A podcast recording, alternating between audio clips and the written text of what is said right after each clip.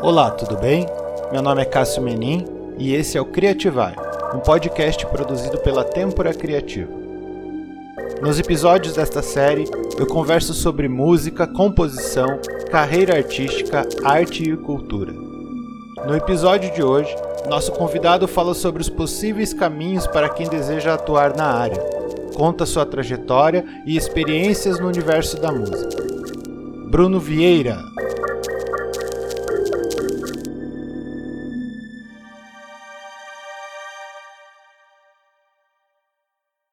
primeiro eu queria te agradecer pela presença e por aceitar o convite aqui para participar desse episódio. E eu queria começar perguntando para você, Bruno, quem é você e que você falasse um pouco sobre a sua história de vida. Falar um pouco sobre a sua história de vida é, é profundo, né? Profundo, profundo. Essa é. pergunta é... demora normalmente um bom tempo. O povo começa com ela e vai embora. É, já vai metade da entrevista nessa.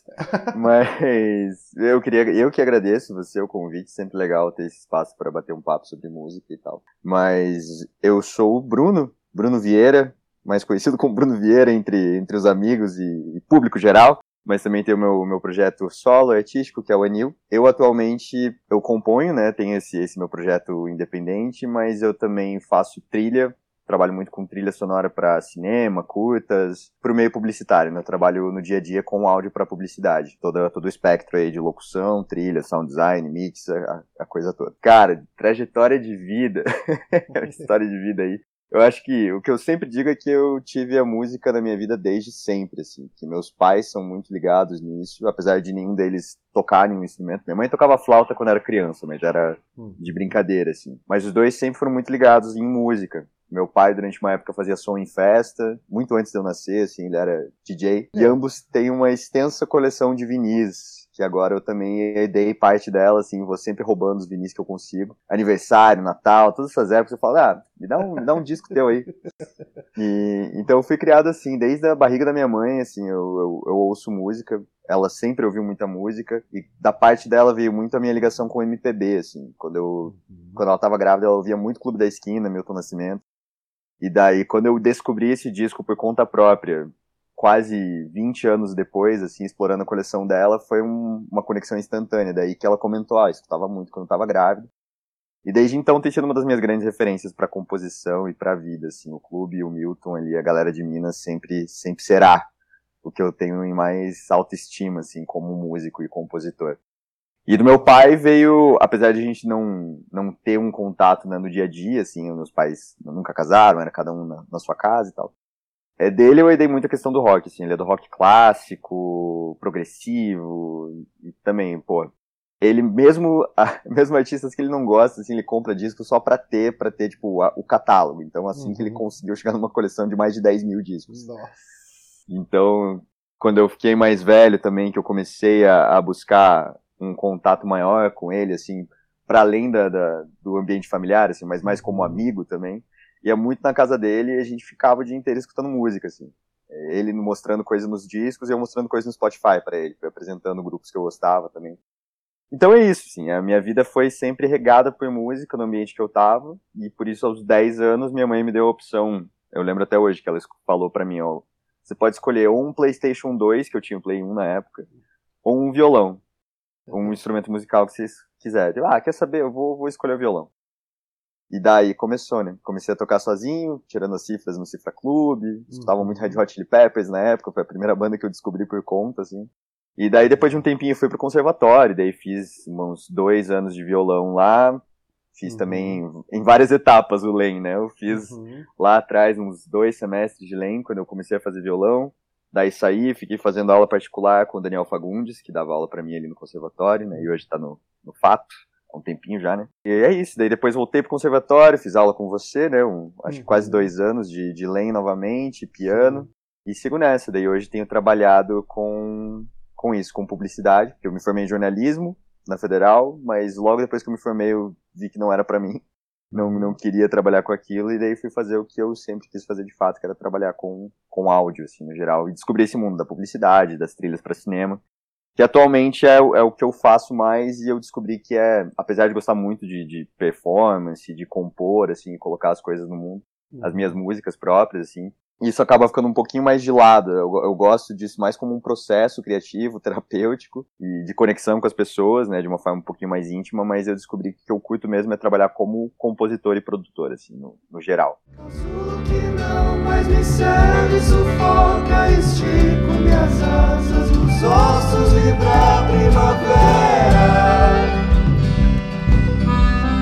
São tantas portas que é como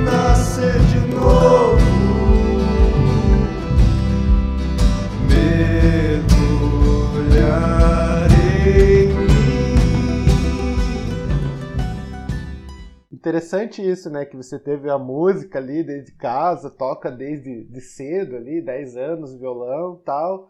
Mas quando foi chegando para a época do, do, vestibular, de, entre aspas, escolher uma carreira, você escolheu o jornalismo, né? E no hum. jornalismo tem também uma galera que tem essa pegada assim mais da cobertura da área cultural ou da área da música, críticos musicais, né, que são uhum. na sua imensa maioria jornalistas. Você nunca pensou em seguir por esse lado assim no jornalismo? Não, não é para mim, vou para música uhum. e, e seguiu, né?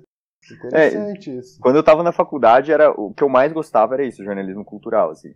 O meu sonho dentro do jornalismo era ser aqueles, aqueles apresentadores de, da Multishow, sabe? Sim. Que faz, tipo, ou sei lá, que tem no canal Bis, o cara que. Uhum. Ah, puta, esqueci o nome agora, é um programa só de, de shows, assim, de bandas, que era. Acho que era o filho da Rita Lee que ele fazia. E ele traz a galera, entrevista, faz a, daí faz a apresentação ali com bandas novas do cenário brasileiro. E, cara, durante um tempo na faculdade era muito isso, assim, porque eu trabalhei, eu fiz estágio durante quase dois anos também na, na TV da Federal. E daí ali eu apresentava o Caldo de Cultura, que era um programa semanal cultural, assim, de, de pautas diversas dentro de cultura, de várias modalidades. Eu adorava aquilo. E eu também ajudava na produção do De Ouvidos, que era basicamente essa pegada. Eles levavam bandas locais para o estúdio da, da Federal, gravavam um setzinho ao vivo ali e faziam uma uhum. entrevista. Fazia junto com o Caio Marques lá também. Daí ele é formado em música, se não me engano, e tal. Daí ele fazia a parte de curadoria, eu ajudava nisso, e ele fazia entrevista também. Mas Daí também, ao longo da faculdade, sempre foi o que mais me atraiu, tanto que meu TCC, assim, apesar de não ser voltado para música, foi um negócio mais ligado à cultura, que foi um livro de crônicas e ensaios, assim. Falando daí sobre cidades, né, mas tem um pezinho aí. E também, daí, quando eu saí, eu decidi que eu não ia fazer mais jornalismo, quando eu saí da... Ah, nesse período também eu, eu escrevi um tempinho pra Escotilha, que é o, o blog, né, site que tem aqui em Curitiba, fazendo crítica, justamente de, de disco e tal. Fazia mais por, por diversão, assim, que eu gostava. E daí, quando eu saí da faculdade, eu fui fazer, eu acabei passando logo de cara no trainee do Estadão, e daí foi o momento que eu pensei, não, aqui que eu vou decidir se eu quero ou não isso pra mim, que daí vai uhum. ser o intensivo de, de que é ser jornalista. E lá daí também eu tive a oportunidade de ficar um pouquinho, fiquei uma semana no Caderno 2, que é o Caderno Cultural. Foi a parte que eu mais gostei, mas mesmo assim, é, eu sentia que não era aquilo que eu tinha tesão de fazer, sabe? E jornalismo precisa de ter muita paixão, muito tesão para aquilo que é, é puxado, assim, demais precisa, você precisa ser apaixonado por aquilo. Eu não era apaixonado, eu gostava. Uhum. A paixão mesmo foi música, só que eu fui pro jornalismo porque na época da escolha do curso eu pensei, ah, é o caminho mais seguro, é, uhum. E não era, né? Na real, Sim, o jornalismo é, tá tudo quebrado, exato. cara. Mas... Mas... a gente sempre pensa nisso, né? É interessante como tem essa coisa da música, das dificuldades e hum. né, uma questão do, do emprego mesmo, né? O que, que eu vou fazer? Como é que eu vou trabalhar? Porque a gente sabe que é difícil, né? O mercado, não que o jornalismo seja mais fácil.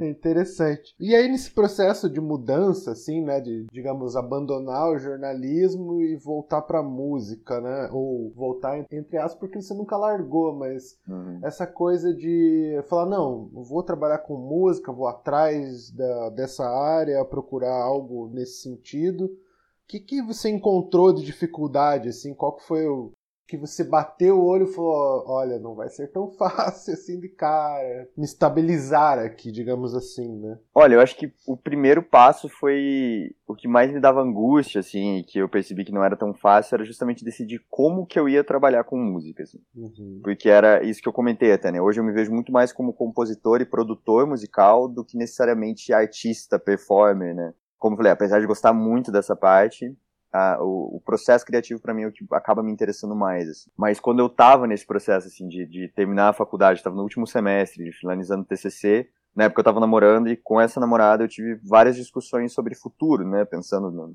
a gente tava ali há quatro anos juntos já, foi no comecinho da faculdade, a gente ficou junto. E daí terminou a faculdade terminou nosso relacionamento junto, assim, foi uma página, página em branco, assim, logo depois que eu saí, me formei. E nessas conversas ela, ela falava muito sobre isso, né, de como como ela via em mim que eu tinha essa paixão e tal, só que eu não sabia como proceder. E eu lembro de ter várias crises pensando, tipo, putz, mas como é que eu vou viver de música? Eu não sei, tipo, se eu quero, sei lá, tocar na noite, sabe? Tocar uhum. em barzinho. Eu gostaria de trabalhar com a minha música própria, mas eu sei que isso é muito complicado. E ao mesmo tempo eu não sei se eu quero viver de turnê, sabe? Uhum. Uma coisa tão instável assim. Então, eu sempre fui uma pessoa que prezou muito por isso, por uma estabilidade, uma coisa mais fixa. E eu não sabia como ter isso na música, e por isso que eu nunca tinha escolhido a música como primeira opção. E daí, nesse processo, eu tive um clique, assim, muito por conta de uma amiga minha muito querida, Isabelle Santos, que ela, de TCC na faculdade, ela fez um livro infantil, que deu super certo, ela, ela é ilustradora e hoje trabalha com animação. E ela uhum. recebeu o convite de um pessoal de uma produtora daqui, que é a Julieta, áudio, áudio enfim, Julieta Filmes, para transformar esse curta, esse, esse livro num curta animado. E daí ela acabou me chamando para fazer trilha. A ideia era que eu fizesse um tema, porque ela já sabia que eu compunha, ela gostava das minhas músicas, né, minha colega ali, amiga. E daí ela acabou me chamando para fazer a trilha completa no final das contas, porque os compositores que iam fazer é, a trilha, tipo, não fechou muita ideia, não concatenou ali, ela tinha uma ideia bem específica do que ela queria, e os compositores a princípio tinham outras. Assim. Ela falou, ah, quer saber, eu vou fazer tudo com o Bruno. E me deu na mão, assim, a primeira vez que eu entrei em contato com trilha sonora. E ali eu percebi, cara, legal, gostei de fazer isso, mas agora como que eu transformo isso numa. Trans, deixo isso viável para eu ter uma, uma constância? E daí que eu descobri que existem as produtoras de áudio para publicidade. E que me permitem ter essa estabilidade e ao mesmo tempo eu faço meus freelas, faço essas trilhas de cinema. E acaba sendo muito mais pela paixão do que pela grana, né? Porque cinema também não é um cinema nacional, independente, também não rola muita grana, mas ainda assim, é, eu fui buscando meios de entender como eu poderia monetizar isso, né? Eu, eu fiz uma, numa FINS, né, na, na Feira Internacional de Música do Sul, teve uma palestra que eu vi bem nessa época, quando eu estava fazendo a minha primeira trilha, que era sobre direitos autorais, o registro, uhum. de como você é, como estava mudando a questão de contrato, que antes a Ancine é, você dava todos os direitos da tua trilha, tipo, e entrava só com um prestador de serviço, você recebia para uhum. compor e depois nunca mais. E daí falando disso, hoje dá para você os novos contratos e que são,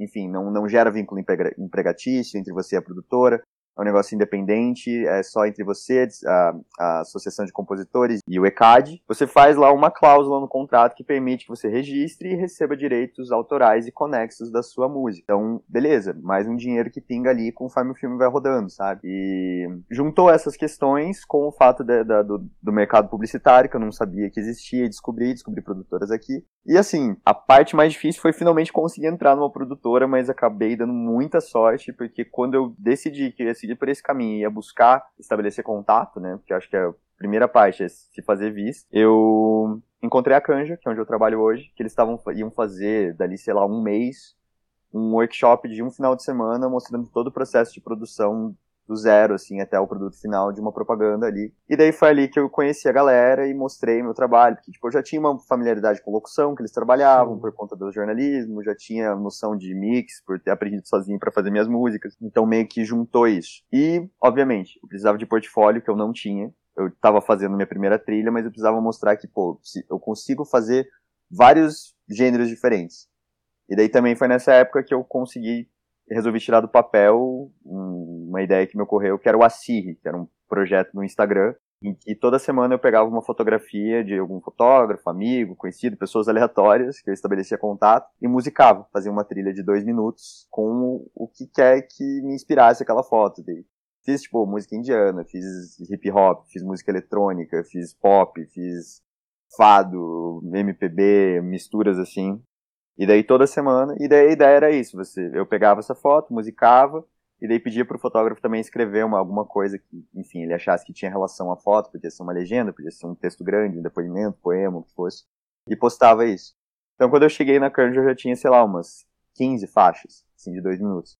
Que eu produzia daí toda semana, uma trilha de dois minutos toda semana, com essa constância, e isso foi uma das primeiras coisas que chamou a atenção deles, assim. Tem repertório, então isso é muito importante também, né? Você ter uma. estabelecer assim esse portfólio, de alguma forma, mostrar o que você é capaz de fazer e de um jeito diferente, né? Eu acho que isso também chama atenção. Desde então esse projeto tá abandonado, que eu não tive mais tempo, assim, mas queria voltar.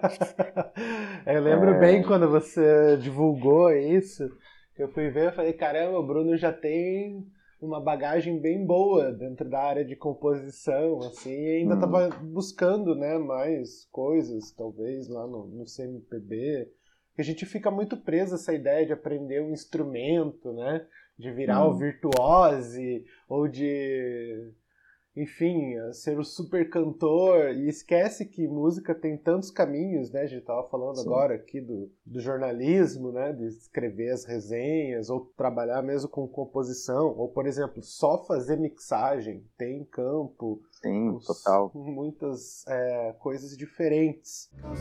que não mais me serve, sufoca, estico minhas asas, os ossos vibrar primavera. Tantas portas que é como nascer de novo. Mergulharei.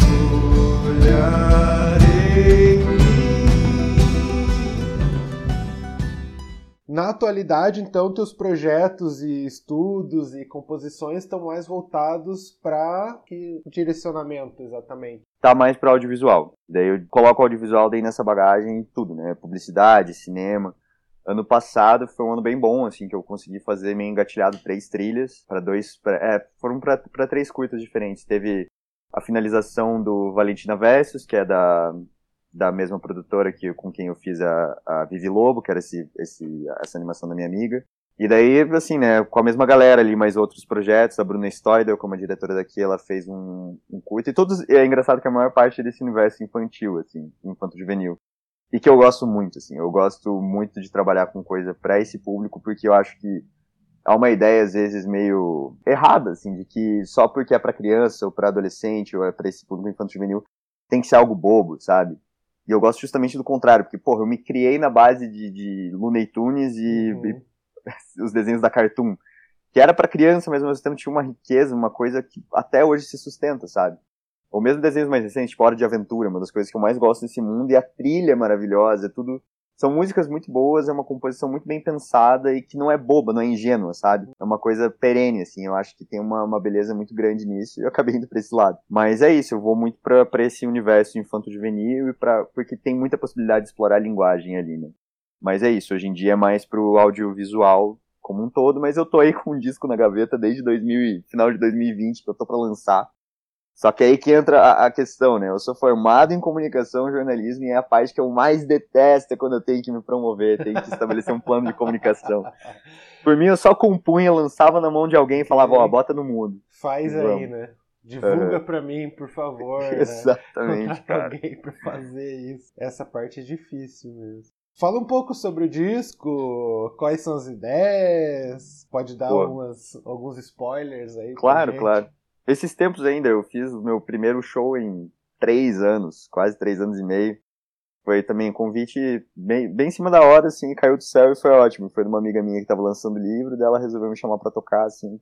E, e, foi muito gostoso, assim, poder pelo menos colocar essas, essas músicas novas, tocar ao vivo, assim. Foi o pessoal Mas... da Tela Aranha que te convidou? Exatamente, né? exatamente, exatamente. Uhum. A Bárbara, Bárbara, querida Bárbara, que é minha... Foi minha caloura, né, inclusive, ali em jornalismo. E eu já conhecia ela do Medianeira, a gente estudava no mesmo colégio e tal. E daí foi o lançamento do livro da Giovanna Anchal, que também foi colega minha no Medianeira. E daí hoje tá aí no Universo das Artes, lidando com dança, com literatura, tudo. Uma querida. Mas. É, e é isso que é engraçado, fazendo um parênteses, assim, a gente fala uhum, disso em si. Claro. Como grande parte dessas oportunidades da minha vida surgiram por conta das pessoas mais próximas minhas ali, ou pessoas que estavam no meu dia a dia, ou envolvidas comigo de alguma forma elas lembram de mim por conta meus, das minhas músicas que eu fazia, tipo, sei lá, no meu quarto aos 15 anos, sabe? Eu tocava no colégio, eu fazia as uhum. apresentações em sarau do colégio, depois em espaços menores aqui. Sempre foi um negócio muito nichado, muito pequeno. Sempre foi aquela parada, tipo, tocando pra família, amigos e uns, uns 10 gatos pingados caíram ali de paraquedas, sabe? Mas mesmo isso, assim, rendeu frutos, sabe? Tipo, o fato de eu ter entrado na trilha sonora tem muito a ver com o fato de que eu é isso, eu compunha e as pessoas sabiam que eu compunha, eu mostrava minhas composições, minhas músicas, me apresentava. mesmo que fosse para 10 pessoas. Mas dentro daquelas 10 teve gente que se impactou de alguma forma e pensou, não, eu gosto das músicas do Bruno, ele compõe, vou chamar ele pra fazer coisa, sabe? Então é, acho que isso é um negócio muito importante, não dá pra negligenciar o, o poder que tem, tipo, só de você criar e de alguma forma apresentar isso, mesmo que seja para pouca gente, sabe? E é algo que eu tenho que lembrar, assim, que é importante, tipo, mesmo que eu não vá conseguir ter um alcance muito grande, é, às vezes justamente as pessoas que você alcança geram, enfim, geram impacto na vida delas e geram na tua também, como, como profissional e como pessoa, assim, você cria ligações que às vezes vão render frutos muito interessantes mais adiante, sabe? Mas sobre o disco foi, foi vindo de uma necessidade, basicamente, porque no meio da pandemia, no isolamento ali, eu tava, eu tava vindo numa, numa sequência que eu tinha tido uma ideia né, ali em 2019, quando eu comecei o Anil, de fato, de fazer quatro EPs, ia ser cada um para uma estação, e com quatro músicas cada um, eu tinha feito já outono e inverno, daí eu tava com as composições do primavera, tipo, super avançadas, e daí veio a pandemia e simplesmente morreu, assim, esse projeto. Eu pensei, ah, putz, não, não tá com clima para isso. Uhum. Porque a ideia era assim, as coisas começavam meio tristes no outono, ficava super triste no inverno, e daí ia começar a ficar um lance mais solar e mais leve, de primavera e uhum. verão. Aí veio a pandemia, eu fiquei, puta, não, não consigo, cara. Não tem como, né? Não, já tenho dificuldade para fazer música feliz. Eu sou conhecido como cara de música triste. e daí ainda, pô, cara, quando eu resolvo querer fazer alguma coisa mais suave, vem um momento desse, assim, que pesa, eu pensei, não, não tem como, não consigo. E daí de 2000, final de 2020, na verdade, eu tive uma crise de ansiedade, princípio de depressão, assim, bem forte. Passei um mês bem mal e ali foi o momento que eu pensei, eu preciso voltar a compor, assim, senão eu vou ficar maluco. E daí eu lembro que a primeira música desse disco, que eu nem sabia que ia ser um disco ainda, eu compus só porque eu precisava compor alguma coisa. Eu fiz no dia do ano novo inteiro, assim, eu gravei ela, mixei tudo, finalizei ela no dia do ano novo, assim, né? No 31 de dezembro de 2020. Inclusive ela termina com a gravação dos fogos de, de artifício, à meia-noite, que eu gravei da minha janela, assim. Eu pensei, é isso, vai marcar uma nova, um novo momento para mim, isso tem que ser. E daí a partir dali eu entrei na, também entrei na terapia e junto com a terapia recorri à minha terapia de sempre, que era compor, né? E, e, fui fazendo uma música atrás da outra e sempre com uma mentalidade meio engraçada, assim, para mim, que eu penso agora. Quando eu fiz o Anil, eu, eu, fazia as minhas músicas pensando muito em como que eu ia trazer elas ao vivo, assim, tipo, que era uma preocupação de conseguir trazer o arranjo completo e daí usar, tipo, sei lá, o Ableton e outros recursos para conseguir fazer realmente da maneira que você ouve no disco, trazer ao vivo. E com uma certa liberdade também, caso quisesse criar em cima, né, na hora. Mas daí, como tava em plena pandemia e eu tava, tipo, trabalhando com trilha, trabalhando com coisa para audiovisual, e que é uma coisa um pouquinho mais maximalista, eu pensei, ah, eu acho que eu talvez nunca vá tocar essas músicas ao vivo, assim. Eu pensei, ah, não, não, não vou nunca mais me apresentar, então foda-se, eu vou fazer um negócio mais extravagante, sem e não vou seguir uma linha narrativa. O que me der vontade de criar e fazer, eu vou fazer com quantas camadas de instrumento me der na telha, assim, camada vocal. E, e eu tinha entrado muito numa pira de fazer milhões de faixas de voz, assim, cada música era umas 40, 50, com harmonia e abrindo, e eu tipo, ah, vamos lá, é isso. E assim eu fui compondo, e sem essa preocupação de colocar a coisa na estrada, colocar isso no mundo, só como um processo. E quase como uma mentalidade de mixtape, assim. Né? Tem, sei lá, tem música eletrônica, tem paisagem sonora, tem música instrumental, tem música, sei lá, a última faixa, ela começa só com um sample de voz repetido, fazendo uma textura, e daí explode numa orquestra, tipo, enorme, assim. E daí também tem uma, essa primeira música que eu fiz é um, é um post-rock, é um uhum. negócio uhum. também super explosivo, mas daí pra um lado mais pesado. Enfim, foi, foi indo por aí. E tem coisas acústicas também, que sempre foi a minha base, né? Mas é isso, eu fiz uma grande mistura e que no final das contas eu, quando vi, tinha, tipo, sei lá, umas 12, 13 músicas. Selecionei 9, 10 e pensei, cara, eu tenho um disco aqui. E consegui criar uma linha narrativa nele. Pensei, tá, é isso, vamos eventualmente lançar. E tô nesse processo desde então, porque daí fica lapidando mix, daí volta, deixa um tempo parado, mexe, daí puta, não tá legal isso ainda e vai indo. E a vontade de compor coisa nova já chegando. Sim, sim. Mas... Vai deixando aquele na gaveta, quando vê é, outras coisas, termina essa nova coisa e aquele tá lá ainda. Você sim. bate o olho e fala, e agora? Vou mexer mais um pouco. Mas esse, esse show que eu fiz recentemente até serviu como combustível para isso. Não, preciso lançar, porque as pessoas depois vieram me cobrar, falar, lança isso, pelo amor de Deus, sabe? Nem que seja só largar no Spotify e pronto, sabe? De página virada. Uhum. E daí é engraçado que até esqueci de mencionar isso, que é bem recente. Mas esse ano, há uns meses atrás, também eu tava com uma vontade de voltar a, a tocar com pessoas, assim, né? Tipo, uhum. pô, voltando, assim, do, de pandemia, né, abrindo mais as coisas, eu pensei, putz, saudade de ter banda, porque eu tava há oito anos sem tocar com, com, outras pessoas, era só eu, sempre no palco, daí só eu, pra compor, só eu. E daí caiu do céu, assim, na mesma época, eu comprei uma guitarra nova, que eu pensei, puta, hoje eu posso, posso me dar o luxo de comprar uma guitarra um pouquinho melhor, assim, porque é o meu, é um objeto de trabalho. Uhum. É uma coisa que influencia na qualidade do meu trabalho também. Sim. Então vamos lá, abri a mão ali chorando, mas comprei uma guitarra nova. E nessa mesma época, um amigo meu de tempos também me conhecia da, lá da, dos tempos de adolescência, quando eu compunha as paradas, né? também comecei meus projetos musicais.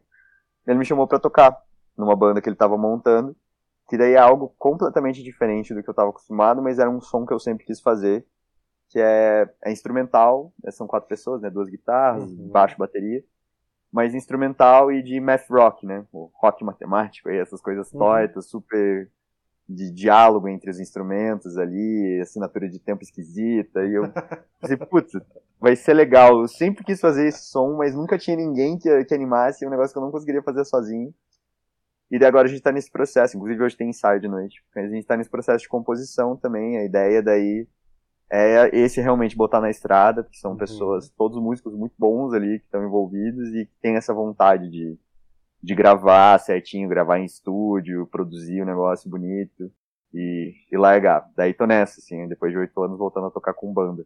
E daí só na guitarra. E é tão bom não ter que cantar, não ter que falar nada, eu só tenho que chegar ali e tocar. Não é preciso é me expressar para além disso. Fico bem sossegadinho na minha guitarra. Nossa. Faço sim. um lickzinho aqui, outro ali. É, e o melhor é que as composições, a maior parte das, dessas primeiras composições são do, do BN, que é esse amigo que me chamou pra tocar. Uhum. São músicas que ele tem guardado há muito tempo. Então, cara, beleza, chegou lá, tipo, aprendo as músicas, boto uma coisinha ou outra ali nova, mas tô sem a pressão de ter que falar sobre mim mesmo, sabe? Eu acho que eu tava um pouco saturado disso. Uhum. é tudo muito confessional, muito pessoal, né, minhas Sim. músicas. Então, chega um momento que eu só quero tocar e ficar de boa. que não mais me serve, sufoca, estico minhas asas, os ossos vibrar primavera. São tantas portas que é como nascer de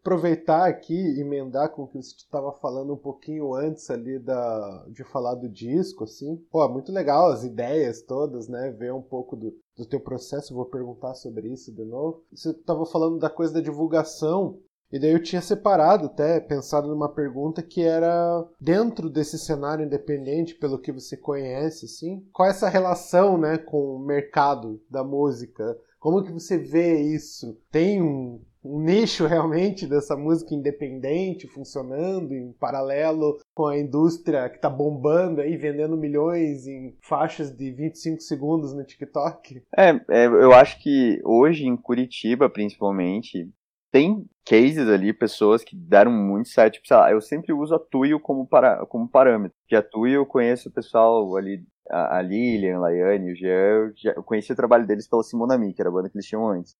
E, cara, sempre foi um lance muito de guerrilha, assim. E hoje eles têm uma estrutura, tem empresário, tem gente que divulga e tal. Realmente, pô, foram pro Grammy, sabe? Mas, cara, começaram tocando na rua aqui. E uhum. gravando, tipo, disco por conta própria, usando microfone, aqueles microfones de 10 reais do computador, sabe? então é isso. E depois, obviamente, com o The Voice, que elas entraram, elas conseguiram. Eu acho que eu uso elas como case, assim, porque elas fizeram uma parada que é uma dificuldade que eu vejo na galera, assim, que tá compondo que é como converter público, sabe? Ali elas acharam uma plataforma, acharam um jeito, tipo, foram pro The Voice como uma dupla, não era como uma banda, né, como uhum. nas composições delas. Ganharam muito público ali, exposição, e conseguiram prender essa galera de um jeito que, tipo, ó, elas faziam show, tocavam, tipo, a música que elas tinham tocado no The Voice, tinham um repertório de cover, coisas que as pessoas queriam ouvir, e metiam música delas no meio, assim. E daí foi indo, foi indo, foi indo, e conseguiram fidelizar essa galera de um jeito que um momento chegou e elas falaram, ó, oh, não, isso agora, essa página, é, não é mais Lilian e Laiane, é Tuyo, é essa banda, é, somos nós, é o nosso projeto e a gente vai mostrar nossas músicas. E, e assim, sabe, conseguiram converter muita gente nesse processo. Obviamente que o The Voice foi a grande, a grande janela e eu acho que as pessoas buscam essa exposição de alguma forma, né?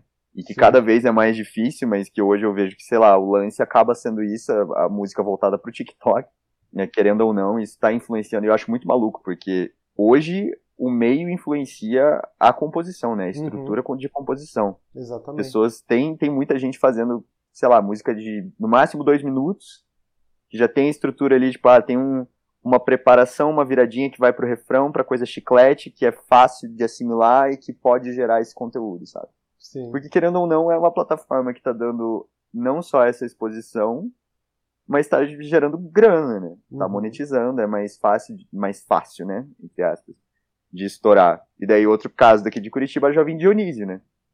E, pô, com a corda Pedrinho foi isso. Não foi uma música necessariamente pensada pro TikTok, mas caiu nas graças. E eles também souberam converter isso em público e monetizar e, e bola pra frente. Então, tipo, estourado, né? E tocando em vários lugares e tal. Então, uso esses dois como, como casos bem específicos daqui que eu vejo que é isso, assim, que é conseguiram de alguma forma ter essa janela. Acho que ainda é necessária essa janela, sabe? Pra chegar no nível que eles estão, assim, que é um público Pô, não dá pra dizer que é um público gigante, mas é médio Uhum. pra grande, sabe? Tipo, Pô, não vai ser uma galera que vai, sei lá, uma Luísa Sonza da vida, uma Anitta, Pablo, que daí tem todo um suporte já há muito tempo, mas conseguem viver de música. Mas é por isso, tiveram essa janela de oportunidade e souberam converter. E daí é nesse lado que muita gente, inclusive eu, falha porque precisa ter esse lado business, né?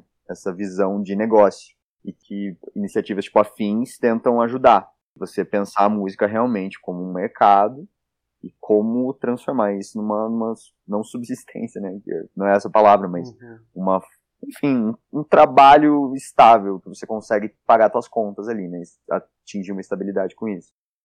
E hoje em Curitiba, eu acho que, cara, não só Curitiba, mas eu, eu noto mais aqui, a gente tem uma carência, já tinha uma carência muito grande de espaço para tocar, mas agora mais ainda, assim, tipo, com a pandemia, espaços menores que eram mais fáceis de acessar para essa galera que tá começando, começando mesmo, porque apesar de eu tocar muito tempo, eu ainda tô, se for ver minha carreira como músico independente, tipo, compositor, cantautor, é muito embrionário ainda, assim. Não existe um público formado uma coisa. Muito porque realmente é isso, eu não tenho essa capacidade muito grande de, de comunicar da maneira que as redes pedem. É uma grande bronca que eu tenho. Eu queria só apagar todas as redes sociais que eu tenho Sim. e, viver no Idem. mato. Idem. Pelo amor de Deus, não aguento mais, sabe? É isso, sabe? Daí ainda junta essa, essa dificuldade de você vencer um algoritmo com a falta de espaço para tocar. A casinha, por exemplo, que era um Uhum. espaço ali na, na rua Portugal, né? No Aham. Largo. Que era super. Cara, tava sempre aberto. Era acessível, você fazia show e dava gente, eles pagavam legal, assim, uma porcentagem boa da bilheteria. Não cobravam para você tocar, né? Eles pegavam parcela, uma parte do, do que você do que você arrecadava com, com a bilheteria e, e pronto. Mas esses lugares minguaram, assim, eu acho que o mais próximo que a gente tem agora é o Eterno 92, né? Mas fora isso é espaço médio para grande. E É. daí não tem onde tocar, simplesmente. Que nem esse, esse, esse evento da Tela Aranha que eu toquei foi na casa delas, que é um espaço. Desses espaços multi, multi-arte, sabe? Tem, tipo, eles têm um restaurante, um brechó e fazem lançamento de livro e tal. Mas é isso, é meio que buscar esses lugares. A bicicletaria cultural também dava pra tocar uma época, não sei como é que tá isso hoje, mas Não também não, sei nunca também. mais vi nada. Então esses lugares realmente pequenos, em que era mais fácil de você pelo menos começar a testar a água, como que é tocar, como é tocar ao vivo, sumiram aqui em Curitiba, tipo, não tem. Então isso dificulta bastante. Isso junto com, a, com essa questão do algoritmo, de, de pensar as coisas para rede, comunicar e viabilizar isso com o público e monetariamente. Dificulta, dificulta bastante, assim. um processo, né, também que está falando do, do algoritmo, não é só entender o agora, né, porque ele muda também, todo momento está mudando a forma ali que ele vai te, te impulsionar, entre aspas, na rede ou não, processo longo. Já com relação aos espaços, eu, eu concordo, sim, embora tenha dado esse novo boom de o povo voltar a tocar nos lugares pós-pandemia, ainda falta aqueles espaços mais voltados para a galera da cena autoral, da música Sim. independente, enfim. É um, é um caminho aí a se pensar, a se ver, né? Casulo que não mais me serve, sufoca, estico minhas asas, nos ossos vibra a primavera. São tantas portas que é como nascer de novo. Mergulharei em mim. Eu queria que você falasse agora, para a gente ir encerrando também, mais sobre essa coisa do teu processo de compor como se dá esse, essa magia, vamos dizer assim, né? É, e aí eu acho que se pode falar tanto da coisa da escrita mesmo, de criar o teu texto lá para uma letra de música e depois a distribuição das faixas e instrumentos, e falar também é, das composições das trilhas, por exemplo, qual programa você usa, como é que se faz, se você vê tudo antes, se você recebe um roteiro ou não. Uhum. Faz um mix aí, um bem bolado de, de cada uma dessas coisas. E... Dividindo em partes, então. Primeiro, o que veio antes, que é eu como compositor, é cantautor, né? Eu acho que sempre Cara, eu acho que o processo não tem muito uma regra, né? Eu acho que ninguém, de fato, assim, que compõe tem necessariamente uma regra de como que surge.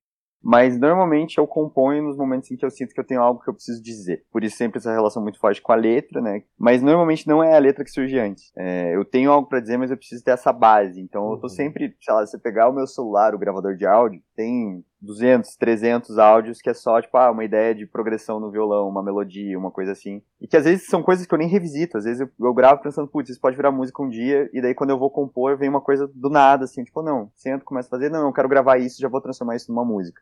Mas normalmente eu pego uma primeira progressão e os meus amigos eles brincam, assim, amigos músicos meus também, eles falam, né, que a minha marca registrada é a troca de baixo.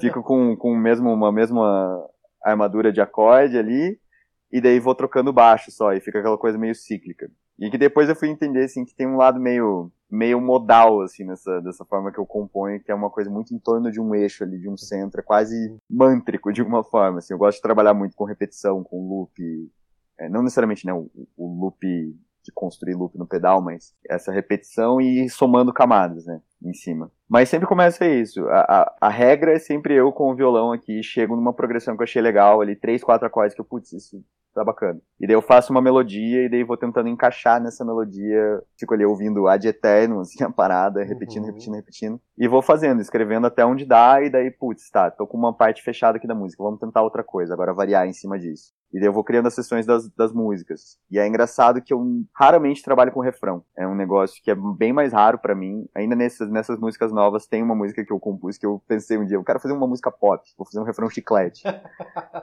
e é isso, é chicletão mesmo, do meu jeito, mas ainda assim chiclete. Mas, no geral, é engraçado, é sempre uma escadinhas, assim, tipo, tem a parte A, B, C, D, e é isso, não repete. O máximo, às vezes, é repetir a parte instrumental, mas com outra letra. Eu gosto de fazer muito isso, assim. A mesma melodia é como se fosse a ideia de um refrão, mas é um refrão B, sabe? Isso eu acho bacana. E hoje eu tenho trabalhado muito, acho que por conta, enfim, depois de fazer toda essa base, né? E sempre começa isso, com guitarra, ou violão e voz. Daí eu vou adicionando outras coisas conforme eu vou sentindo. E às vezes tem músicas que eu já fiz toda a base no violão e daí tirei completamente o violão e só desmembrei em outros instrumentos, né?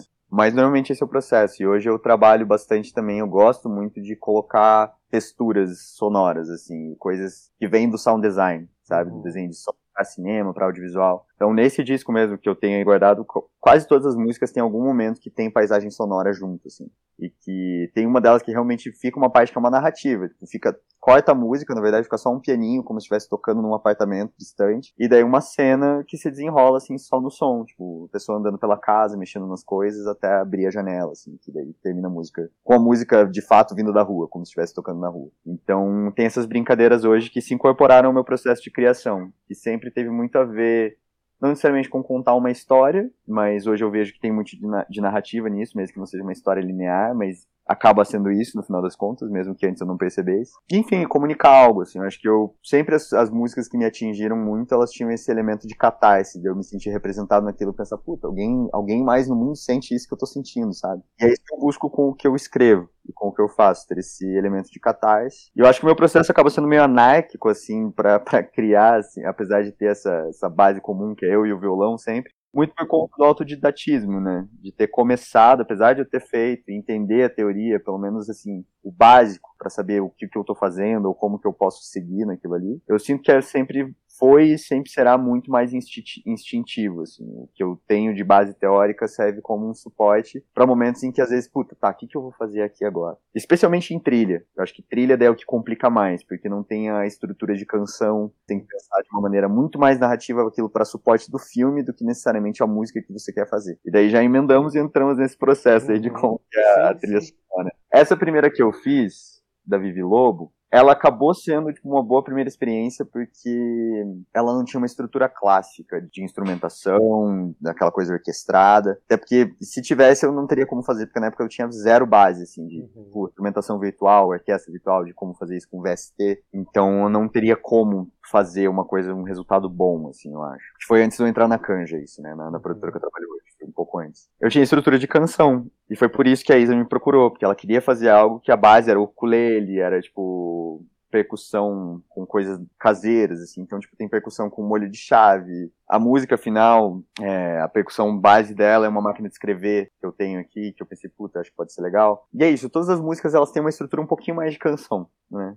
Então ainda tava meio que nesse odeio essa palavra, mas nesse mindset de composição de canção, assim. E daí, obviamente, né, o meu processo com trilha daí foi se desenvolvendo e mudando de, de forma, assim, hoje eu trabalho com coisas mais orquestrais também.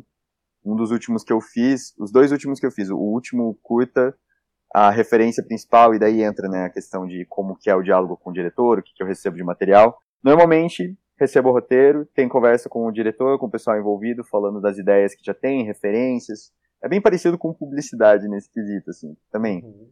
Rola essas reuniões de briefing, né, e a gente recebe ali, tipo, eu no caso, né, trabalhando solo como compositor, eu, eu recebo ali, putz, tá, o direcionamento do que, que dá para ser, o que, que é a ideia do filme. E é isso, nesse caso você está a serviço de uma narrativa, né? Então, eu, toda a parte de instrumentação, de atmosfera, tudo eu penso já com o filme em mente, tendo lido o roteiro. Tanto que, por exemplo, a última trilha que eu fiz, a referência principal era a trilha de Twin Peaks, do David Lynch, né? E toda a vibe do, do, do curta era isso, era um negócio meio surreal. E daí foi uma, uma, uma, instrumentação mais de jazz, um negócio meio lounge, assim, só que etéreo, um lance nessa pegada. A anterior foi uma, uma salada mista, assim, porque acabou sendo um processo um pouco diferente, porque eu tinha sido, rolou uma, uma, uma falha de comunicação ali entre eu e a diretora, a equipe, e eu pensei que eu estava sendo contratado só para fazer a parte de edição de som, seria uhum basicamente finalização e mix, né? Só que é isso, tinha sido só uma falha, eu não entendi direito isso, achei que tinha um compositor e não, não foi erro de ninguém necessariamente, foi só realmente aquelas coisas que acontecem. E daí no final das contas era para eu fazer a composição também. E daí eu tive tipo um mês para fazer toda a parte de áudio do filme, assim, eu me desdobrei, mas consegui fazer. E daí nesse caso foi diferente o processo de composição, porque o montador e a diretora, eles já tinham trilhas ref, né? Trilhas base com que tinha sido montado o filme. Então, cara, começava com uma coisa orquestral, daí virava para um rock numa parte, tipo, uma sequ... a primeira sequência de 5, 6 minutos do filme era trilha o tempo inteiro e mudando de gênero o tempo inteiro, assim. E foi ótimo ter vindo no momento que veio, porque eu já tava aí com dois anos de bagagem na canja, uhum. eu tenho que trabalhar com vários gêneros musicais diferentes, com várias estruturas e, e fazer rápido. E daí eu consegui me virar e consegui seguir, tipo, mais ou menos as refs que eles tinham, né? Questão de andamento, daí foi isso, né? Eu fiquei mais condicionado, tipo, pelo, pelo tempo. Pensei, não, vou seguir o andamento, não necessariamente a mesma tonalidade, mas a atmosfera que está criando ali, os gêneros, que já está tudo aprovado, já, o pessoal já gosta disso. E então foi isso, eu compus essa trilha tendo como base já outras músicas de placeholder, que eles falam, né, a, a para montar. Então, nesse caso foi um pouco diferente, mas normalmente o processo é, é mais solto, de, de criar a trilha em cima de uma ideia do diretor. E, por via de regra, eu sempre componho em cima do filme já. Não, não, é muito raro eu compor algo, tipo, solto, assim, e daí usarem na montagem. Muito por conta do processo... Isso eu sei que, por exemplo, em Hollywood é diferente, né? Uhum. No meio da vida, ele já começa ao longo, enquanto está sendo produzido o filme, o cara já está compondo, já está fazendo, vai trocando ideia com o diretor, já montam Sim. em cima das trilhas. Mas, como o processo de cinema independente é um negócio muito mais maluco, assim, no sentido de que não tem grandes equipes para subdividir aquilo ali e, e, setorizar as coisas do jeito que uhum. poderia ser, assim, que seria o ideal para fluir tudo ao mesmo tempo. É, os processos vão se, se atropelando e daí acaba sendo mais fácil, né, tipo, montar o filme inteiro, tipo, um primeiro corte e daí eu compor em cima. E é um processo que eu até prefiro, eu acho que fica mais fácil como compositor você visualizar o que está acontecendo, ter uma noção de, de corte, de andamento da cena, para poder fazer algo casado já naquilo. Tem muito Uhum. menos reflexão nesse caso. Mas é um processo muito gostoso de, de entender, assim, a proposta de um filme e criar uma, uma narrativa sonora em cima do que está sendo proposto ali na tela. E eu amo cinema, sempre gostei muito e de conseguir aliar o cinema com, com o áudio, né? Essa Uhum. parte musical é, é uma coisa muito rica que eu gosto bastante de fazer. Pô, bicho, queria te agradecer. Sei que foi rapidão a nossa entrevista aqui, o tempo passa voando. Mas te agradecer pelas falas, pela disposição do tempo. É isso, bicho. Nos falamos aí na sequência. Mas eu mais uma vez que agradeço por me chamar para conversar e sempre bom falar com você. Saudades, cara. Você nunca mais tinha visto. Pois é, então é isso aí. Massa, valeu demais. Valeu. Projeto realizado com recursos do Programa de Apoio e Incentivo à Cultura, Fundação Cultural de Curitiba e da Prefeitura Municipal de Curitiba.